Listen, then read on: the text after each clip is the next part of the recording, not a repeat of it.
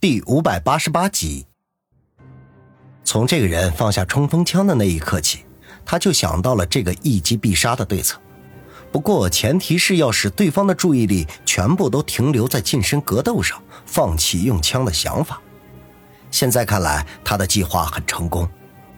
见那人倒地，他从地上一跃而起，吐了口气，自语的说道：“幸好碰到一个脑袋不太灵光的，否则还真不好对付。”他话音刚落，身后忽然传来一个冷冷的声音：“别动！”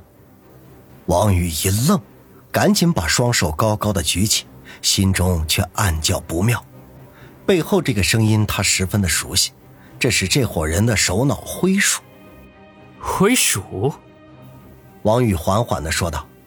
身后的人冷笑一声：“哼，真没想到这小小的春城市里。”居然还有你这样厉害的人物，不到一个小时的时间就一口气干掉了我四个兄弟。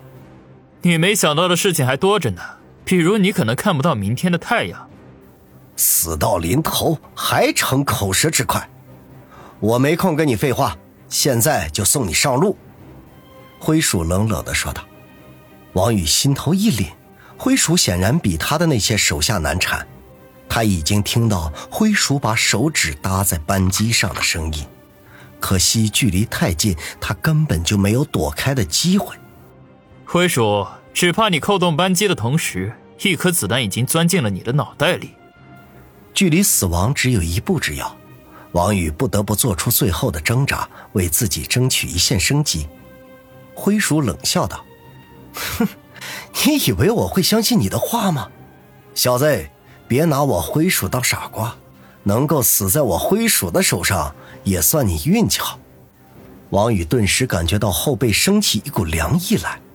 灰鼠心理素质极强，那根本就不上当。看样子他马上就会开火。一念及此，他双眼缓缓的闭上，心中暗叹一声：“我王宇几经生死都能化险为夷，可惜这一次在劫难逃了。”但愿希尔能够平安无事，但愿亲人们不要太难过。这一瞬间，他的脑海里如同播放电影一般，把这一年多所经历的事情全部都过了一遍。只觉得他这样一个普通平凡的人，能够有过这些奇妙的遭遇，也算是不枉活过一回，值了。他做好了必死的准备，心里反而慢慢的平静下来。只等灰鼠的一颗子弹射穿他的大脑，就此羽化升天。可是过去了半天，那颗等待的子弹都没有到来。一阵夜风呜咽的吹过，使他周围的青纱帐发出一阵沙沙声，仿佛有无数的夜宵鬼魅横行其中，令人不寒而栗。这些大自然的声音里，他听到了两个人的呼吸声，心中不由得一愣，缓缓地转过身去。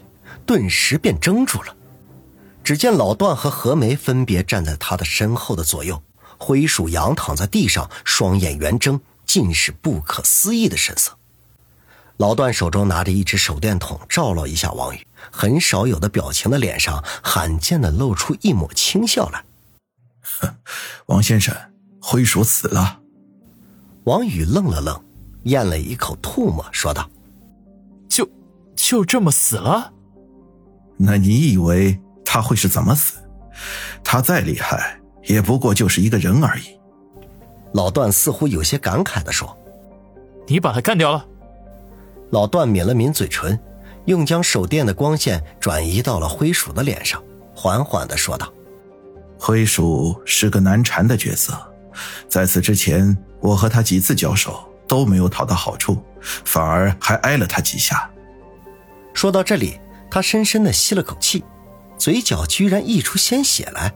他用手擦了一下，自嘲的一笑，又说道：“哼，不过他运气不好，碰上了何小姐，一根毒针就送他归西了。”其实，在老段手电筒照到灰鼠脸上的时候，王宇就已经猜到了他的死因。灰鼠和陈飞刀死的样子几乎没有任何的分别。何梅叹口气说道。灰鼠的警觉性太好了，我有几次想出手，都差点被他发现了。如果刚才不是他的注意力都在你身上，我恐怕很难得手。王宇深以为然。灰鼠能够成为一支全副武装队伍的首领，这本身就说明了问题。要知道，像狗熊那样的人物，那不是随便谁都可以降服的。可惜，就像老段说的，那灰鼠怎么说，那也就是一个人而已。中了何梅的毒针，那不死才叫奇怪呢。灰鼠其他的手下呢？为了一个死人，王宇不会浪费更多的脑细胞，立刻向老段问道。老段说：“我干掉了九个人，算上你干掉的四个，再加上灰鼠，他们已经被全歼。现在只有余杭还不知道藏在什么地方。何小姐已经和外面的武警联系，他们正在开过来。”王宇知道老段的实力，那干掉灰鼠九个手下，并没有什么大惊小怪的，只是余杭尚未现身，令他隐隐有些担心。现在已经是下半夜了。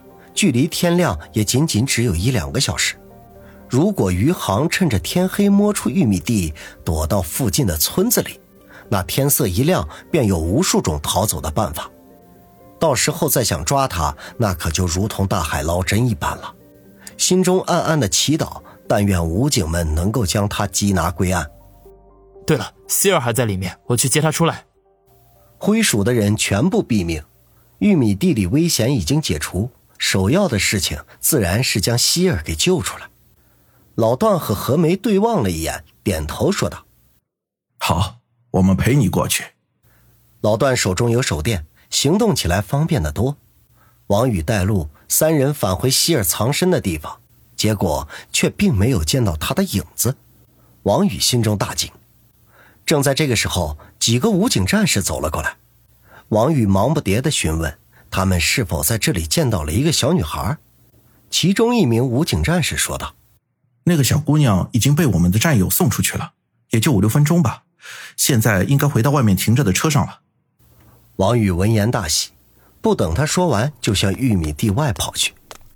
老段沉吟了一下，说道：“何小姐，这里的事情已经解决，你跟王先生出去吧，我留下来配合他们，把灰鼠手下的尸体都找到。”何梅嗯了一声，跟在王宇的身后。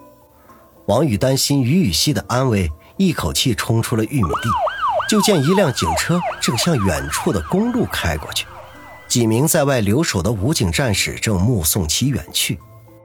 同志，请问刚刚送出来的那个小姑娘去哪儿了？王宇忙上前去问道。一名战士向远去的那辆警车努努嘴，说道：“不刚被带走吗？”说是小姑娘惊吓过度，得去医院看看。王宇眉头一皱，于雨溪的确是受到了极大的惊吓，理应送到医院里去治疗。可是他心中却有种说不出来的不安来，总觉得有什么地方不对的。他犹豫了半分钟，见不远处还停着一辆警车，便说道：“借你们的车用用。”那几名武警战士均是一愣，先前说话的那位说道。这不合规矩吧？得向我们队长请示呢。你们可以给罗锦泰和袁康打电话。王宇大步流星的奔向那辆警车，头也不回的说道。那几名战士面面相觑，便要上前阻拦。何梅立刻沉声说道：“让他去吧，我留在这里等你们队长出来说明情况。”几名战士犹豫了一下，正不知道该如何回答。王宇那边已经钻进了警车，见钥匙没有拔，便立刻打火，原地一百八十度掉头，飞也似的向前面的那辆警车追去。几名战士看得目瞪口呆，这种炫酷的车技，他们还是第一次见到。前面的警车原本还在慢慢的前行，见王宇开车追了上来，便立刻加速。王宇见此情景，心中顿时大惊。看来自己的预感没错，前面的那辆警车果然有问题。当下将油门踩到底，狂追了过去。